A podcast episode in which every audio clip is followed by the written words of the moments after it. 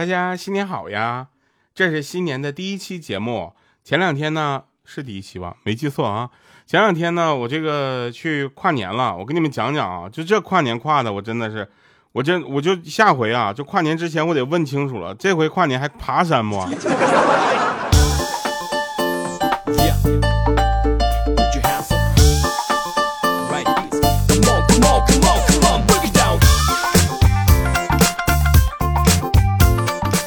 哟哈喽，各位哈，二零二四年了啊，就没想到啊，这科幻的年份越来越多了。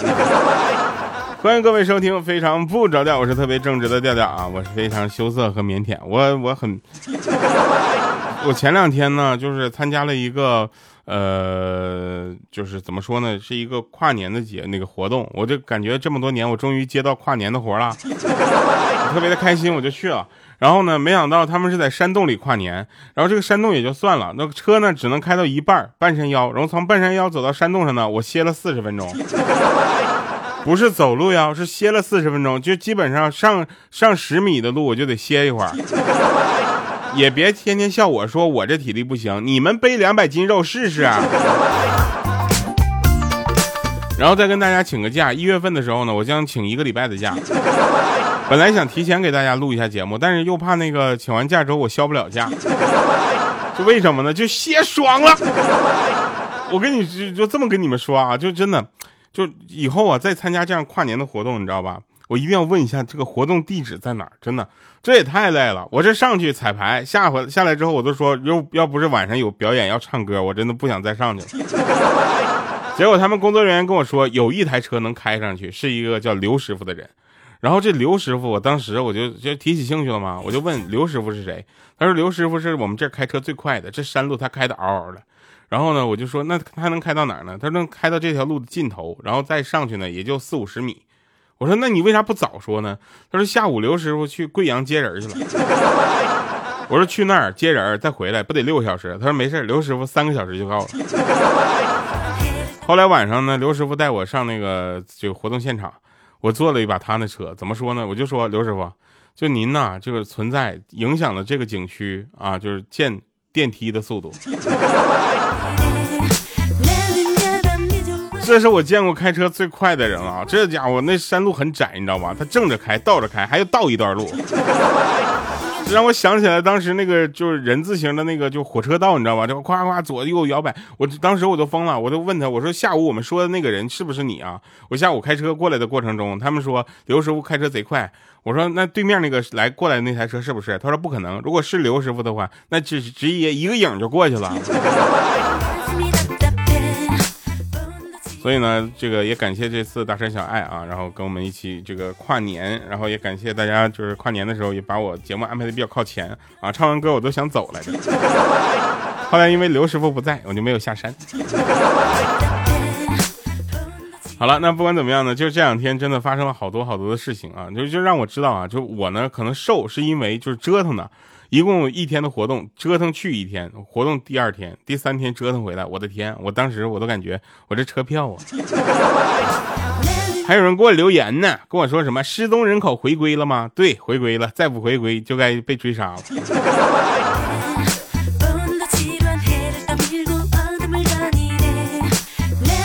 还有的人啊，就咱也不知道为什么，就说什么嘿，其实我是个很正直的人，调调，本命年快乐。人家才十八岁，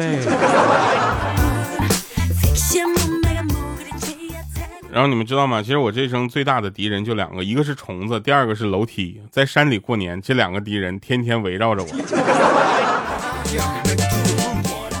我这么跟你说吧，那天呢，我才发意识到一个问题啊，就是每个人啊都要经历一些奇怪的事情，你才知道对方的可贵。比如说啊，有一个面试官。他在那面试呢，那面试前面的小丫头战战兢兢，两腿发抖啊。考官就问他说：“为什么选择我们公司？”那丫头当时声音都要颤抖了，说：“我我就看那个门口排了这么多女的，我就自然而然排进来，想上个厕所，哪知道是你们公司面试啊？后来想想，来都来了，我就试一下。”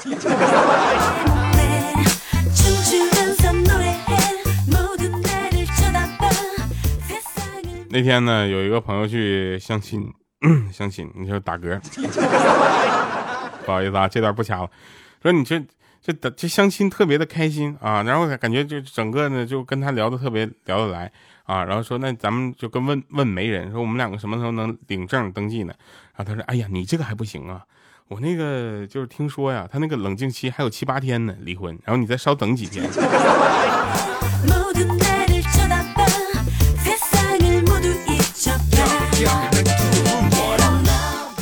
那天呢，五花肉特别的丧。我说你怎么了？他说前两天，几年不联系的前女友突然给我发了个信息，他说在吗？我一激灵，我就急忙打了个在，为了表达有一点俏皮的意思，我在后面还加了个呢，你知道吧？然后刚发送过去，他就回我了，说帮我儿子投个票吧。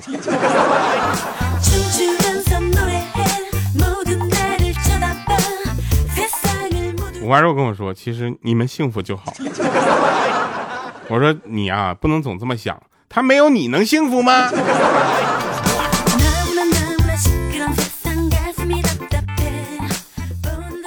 那天呢，这个我就我就跟别人一起去那个医院看病号，电梯里面全是人，你知道吧？大家都知道医院的电梯永远非常拥挤啊。突然想捉弄他一下，我就跟他说：“我说，哎，你那个包皮手术做了吗？”然后电梯所有人都看着他，呜，我内心笑，你知道吗？笑死。结果那哥们儿淡定的跟我看着我说：“啊。”那个病人的手术安排在下午了，我给他做完了之后，马上就给你安排时间哈。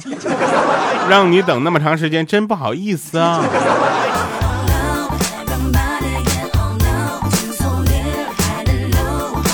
我真的，我真的，我我跪了，我我去。就上班的我呢，就是和不上班的我是有两种状态。就不上班的我呢，只是经济有问题，你知道吧？上班之后的我呢，就经济问题没解决，精神和身体还出现了问题。最近呢，比较喜欢看国产电视言情剧，知道吧？这个时候呢，我们几个朋友一起看，总结出一套规律啊。这个时候突然呢，我就问那个莹姐，我说莹姐。就我们看的这什么电视，怎么为什么男女主角就是到了最后一结婚呢，就电视就大结局了呢？这说明啥呀？啊！然后这时候莹姐看了我一眼，说：“就说明只要一结婚，后面就没戏了。”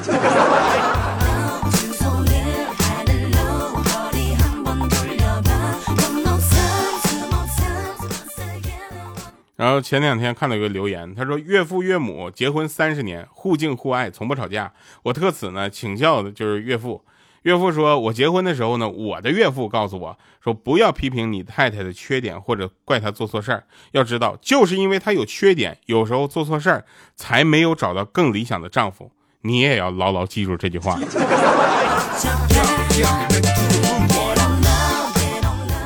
我突然释怀了，你们不给我留言，我认了。你们能听就行，对不对？就是因为你们不爱留言、懒，才到我这听的，是吧？把我们的节目分享出去，给你的朋友，对不对？咱这节目既不那个啥，又不那啥，对不对？咱们这有什么不好意思分享的？啊，然后这个前两天呢，我就找一个领导办事儿，你知道吧？我就拿出五张美女照片，我就给我领导。我说你任选其一张，你中意哪个呀？然后领导看了我一眼，没说话。我当时就急了，我说您表个态呀！结果领导说说什么？你见到地上有五张百元大钞，你会捡哪张啊？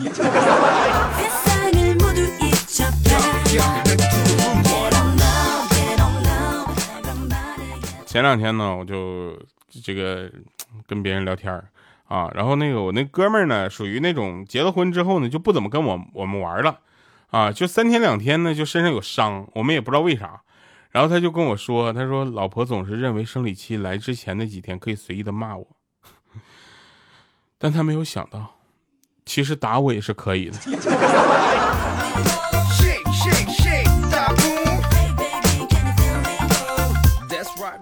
我闺蜜结婚啊，她人呢长得不是很漂亮。但多亏了化妆师咔咔一顿画，你知道吗？让她看上去就像变了一个人，特别漂亮啊！让新郎也特别的惊喜啊！那新郎就说：“我这这化妆你得学呀，是吧？”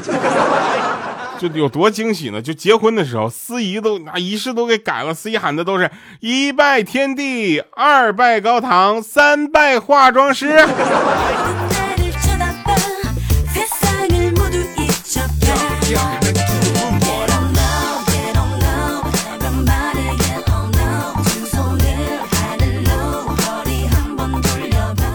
天我读到一个留言，真的好好笑啊。他说：“看来我真的应该戒酒了，喝酒确实很伤身体。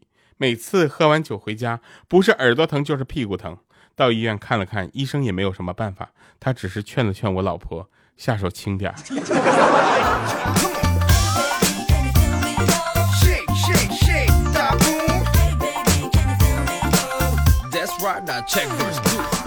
我有一个朋友叫猴皮筋儿啊，然后呢，他呢就带着他老婆回到他自己家里吃饭，跟老爸老妈吃饭。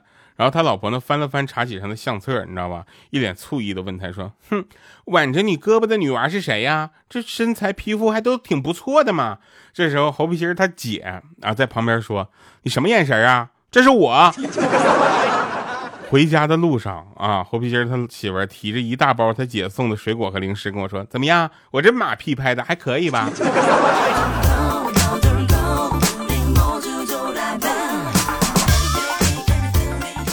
然后呢，就是猴皮筋儿呢是一个特别可爱的人。我们每次出差呢去北京就是工作，然后有一次呢，他就说肚子有点不舒服。中午吃饭的时候，我说：“那你明天去体检吧，对不对？看看是什么问题啊？”他说：“不去。”我说：“为什么不去啊？”你不怕死啊？然后他说不行，如果要是体检的话，那今天晚上咱不能吃宵夜了，明天早上也不能吃早餐。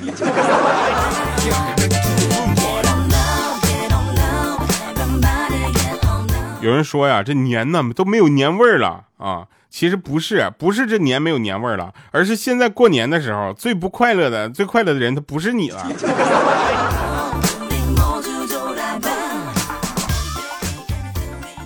就每个人都劝我说要运动，但不要太伤膝盖。我就想问一下，你们不矛盾吗？就多冒昧呀，是不是啊？那天呢，我就看着有一个大爷在那夸呜呜晨跑呢，我还寻思，我就我就我采访他一下吧。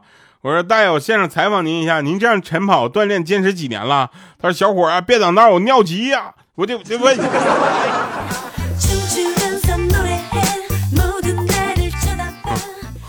哼，大爷，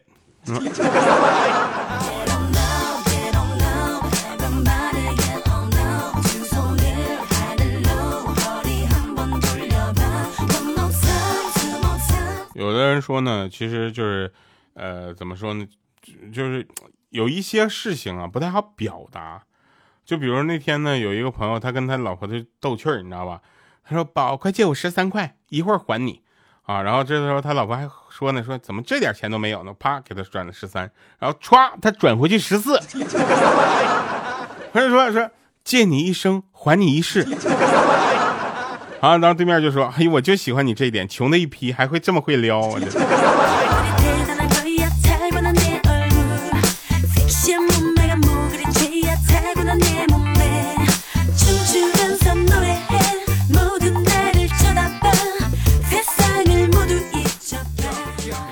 就跟你们说啊，就是有的人呐，就真的不要太就是虚荣，你知道吗？就就就那真的有的时候就虚荣这两个字真的会害死人，你知道吧？前两天呢，就是有一个朋友啊啊，他说你看看我老婆给我发的啊，我就看了一下，那亲爱的饭做好了，啊他说今天吃什么呢？他老婆说四菜一汤，还有你最喜欢吃的番茄炒蛋。番茄要去皮，鸡蛋要大块。然后饭后还有小甜点，小甜点呢。啊，然后这时候他还给他老婆回一个呢，整的不赖，给你个大拇哥。结果呢，我往下滑了一下，滑了一下屏幕，看到说截过屏了吧？都几点了，还不赶紧滚回来给我做饭吃？我差点就把那原话吐了出来，原话也太不礼貌了。啊啊，那继续说啊，说，呃，其实呢，有的时候我也会就是跟别人一起就是畅想一下未来。这时候呢，我有一个朋友，他是一个不婚主义者，啊，他不婚主义。他那天跟我说，如果我这辈子膝下无儿无女，等我老死了，在下面没人给我烧钱，我会不会穷死啊？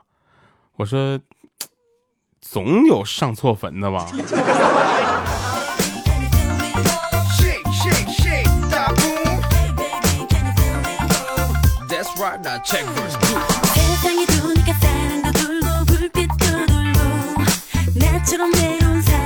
我真的是不知道槟榔有什么好嚼的。上次我哥拿了一包槟榔搁那嚼，我嚼了一个之后，我就感觉喘不过气儿来，啊，我感觉喉咙好像被人掐住了一样，啊，直到后面回过神来，我哥才跟我说说你扒皮儿啊。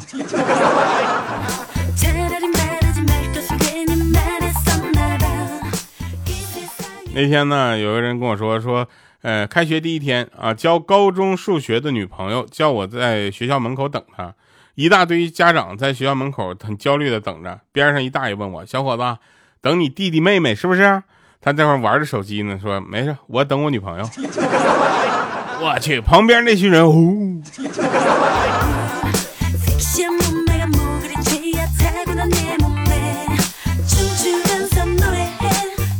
你要是喜欢上的一个人呢，就要从现在开始好好提高自己的涵养。增长自己的见识，宠辱不惊，温文尔雅，这样等他和别人结婚的时候，就不至于当众嗷嗷哭出声了。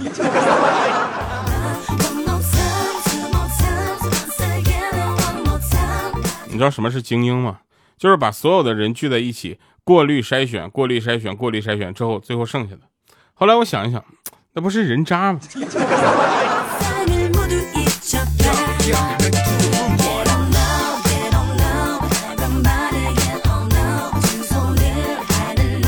现在都说消消费降级了啊，然后我看大家出去玩还出国玩还什么迪士尼、环球影城啊，什么香港、澳门，对吧？然后还有出境玩的那些朋友，真的哎，咱就不说别的，我就相信大家是你们是消费降级了吗？是我降级了呀！这 在这里呢，我就教大家一个蹭饭的方法吧，在所有你的社交媒体上大肆宣扬自己要减减肥的消息。你就说你要减肥了，从明天开始不，从现在开始，此时此刻，你的朋友们就会为了阻挠你，争先恐后的来请你吃饭。他们还能请我吃饭，这不就是我降级了吗？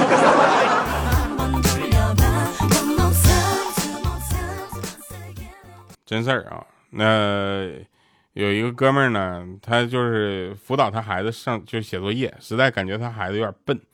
啊，然后他就小发现小区电梯里面呢，看到一则告示，说如果你的儿子又笨又懒，请加入咱们小区群，一起探讨沟通。他想起他儿子啊，就是学习成绩又差，毫不犹豫就加进来了。加加进来也就算了，在群里发现了他爸也在。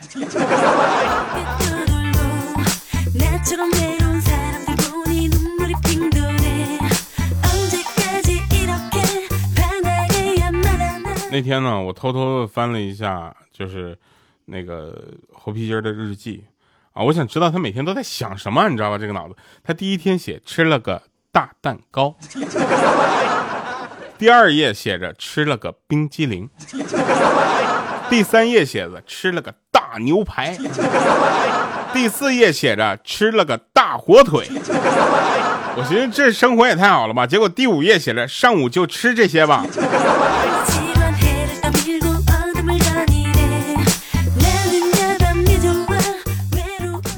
在这里呢，我要祝咱们所有非常不着调的听众们啊，就是新年快乐！新的一年呢，一定要有新的这个目标啊，去让你有一个新的理想，好不好？然后让大家在二零二四年呢过得比二零二三年更好一些。然后，如果你们的这个心愿能够达到的话，嗯，记得跟我说一声啊，可能跟我的祝福多少有点关系。说明灵验。然后呢，我真的真心的希望听我的节目的啊，包括很多听我节目长大的朋友啊，就是我这这句话真的 有点心塞啊，就听我长大、听我节目长大的朋友们，能够天天开心，你们一定要幸福，你们幸福之后才会过来听我的节目，不会说不好笑。我也特别愿意跟你们去听一听你们的幸福的故事。如果愿意的话，就留言给我；不好意思留言就私私信给我，好不好？啊，私信完了之后，我把名字换成莹姐、鹌鹑，不就完了吗？是吧？对。这里面有好多都都是真事儿，你知道吧？都是真事儿，我们都发生过的。然后在这儿呢，我就想跟大家在最后讲一个事儿吧，就是我呀，其实从小有一个非常大的理想。我小学老师就问我说：“你长大之后想做什么呢？”我说我我想拥有一架飞机，别人都要买票，老师你不用。老师特别的开心，说：“嗯，有志气，也谢谢你。”当时我紧接着说道：“啊，然后等飞到半空的时候，我查票，没票的给我滚出去。”